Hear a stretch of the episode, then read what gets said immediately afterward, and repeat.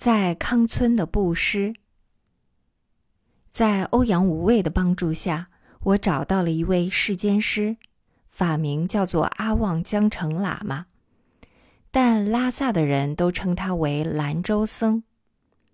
原来这位喇嘛本是汉人，生在兰州，从小父母双亡，成了孤儿，在兰州的街上以讨饭为生。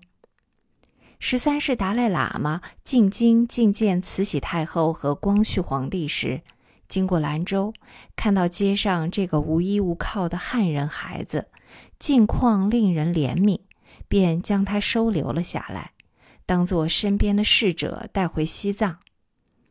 这以后，他在西藏长大，学习经典，当了喇嘛，完全成了一个地道的藏人，汉语一句也不会讲了。但是周围的人还是称他为兰州僧。他一直跟随在十三世达赖喇嘛的身边，当达赖的侍从，曾经红过一阵，直到达赖喇嘛圆寂。后来他退休，西藏地方政府依然给他一栋房子住，每个月还发给若干斗的粮食。由于是达赖喇嘛的侍者。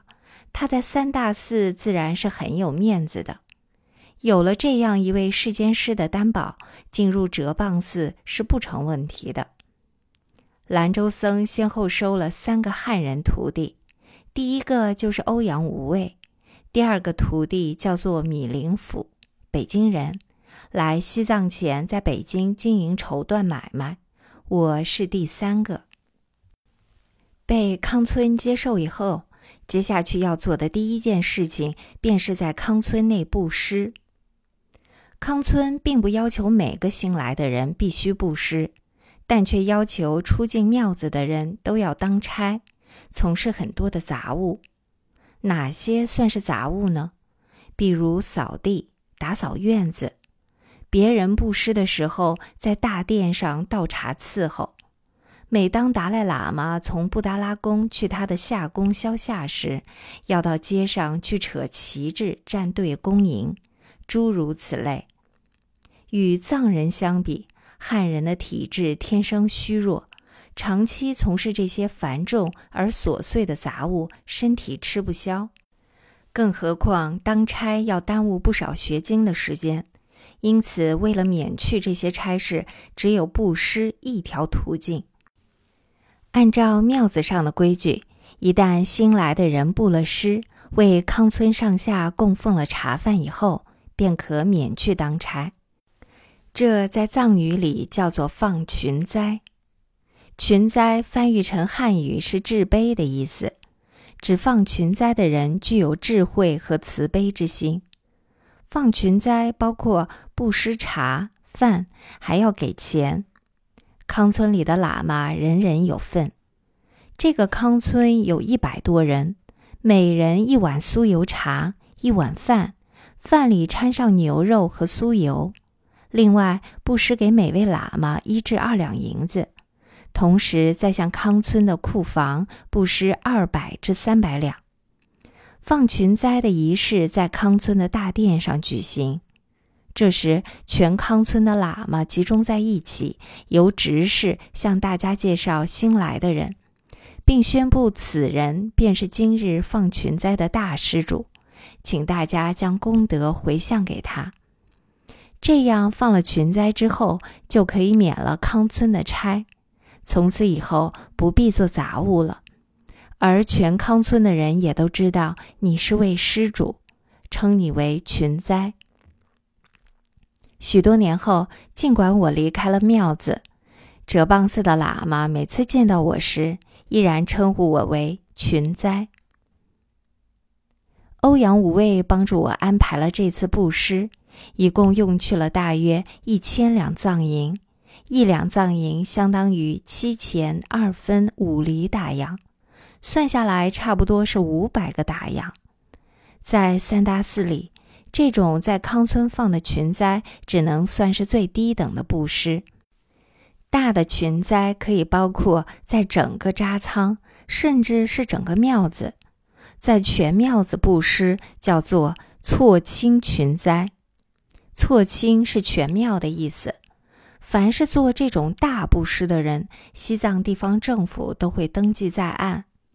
以后每逢遇到达赖喇嘛的集会或大的场合，这些施主都会被邀请参加，对他们是很给面子的。通常做这种布施的大施主们都是外地来的大活佛、大喇嘛，他们的财产丰厚，拥有自己的庙子和田产，成群的牛马，有众多的仆从和农奴为他们工作。又有管家专门替他们打理财产，他们带了大把的银子和大批的佣人来到三大寺学经。一次在全扎仓或是全庙子的布施，可以用去几万，甚至是几十万两银子。相比之下，来到西藏学经的汉人，大多是靠内地施主们集资供养，身上所带的钱财十分有限。只能在康村放一次基本的群灾，靠它免去差役，减少以后的辛苦与麻烦。进了庙子，布了施，免了差，便正式加入了康村。住的房子是由康村分配的，我所分配到的房子位置并不算好，好的房子早就被先来的人住上了。房子是公寓式的。每个喇嘛一间，有的附有厨房，有的没有。如果本康村的房子住满了，新来的人也可以到其他的康村借房子住。住房要向康村支付房租，房租很便宜，每年只要几两藏银。这些房子从外面看上去很像宿舍楼，每一栋都有三四层楼，从外面看不到走廊。走廊设在里面，房间则是一间挨一间。上下楼用的是独木梯，就是用一根粗木头在上面砍出一个个台阶，用它来当做楼梯。走这种独木梯上下楼要很有些技术，因为它的两边没有扶手，而且木头还会晃动，一不小心失去平衡就会摔下来。我出走时心惊胆战，生怕一头栽下去。庙子里的喇嘛常年这样走，不论年长还是年幼，有时身上还背了几十斤重的东西，照样走独木梯上下自如。房子有了，但里面却是空空如也，没有任何家具，所有的家具和平常使用的用具都要自己准备。我在拉萨的市面上买了两副床垫子，一些锅碗瓢盆等用具，还有一个柜子用来供佛。柜子上油了漆，还刻了花纹，价格要几十两银子。另外还要置办喇嘛装，市面上有新旧两种喇嘛装卖。贫穷的喇嘛一般都买旧衣服穿，这种旧的喇嘛装已经被别人穿了不知多少年。外表磨得光亮，布满油腻，看上去肮脏不堪。只有穷喇嘛才会买来穿，汉人是穿不惯的，因此只能多花一些钱缝制新装。除了衣服，经书也要自己去买，如同喇嘛装，经书也有新的和二手的两种，就像在大学里读书一样。高班的学生把自己读完的课本卖给低班的学生，就这样东一点西一点，我一步步的把需要的东西置办齐全，总算是安顿了下来，也开始体会到在西藏的庙子里吃穿用样样事情都要自己去解决，没有人可以依靠，是彻底的自力更生。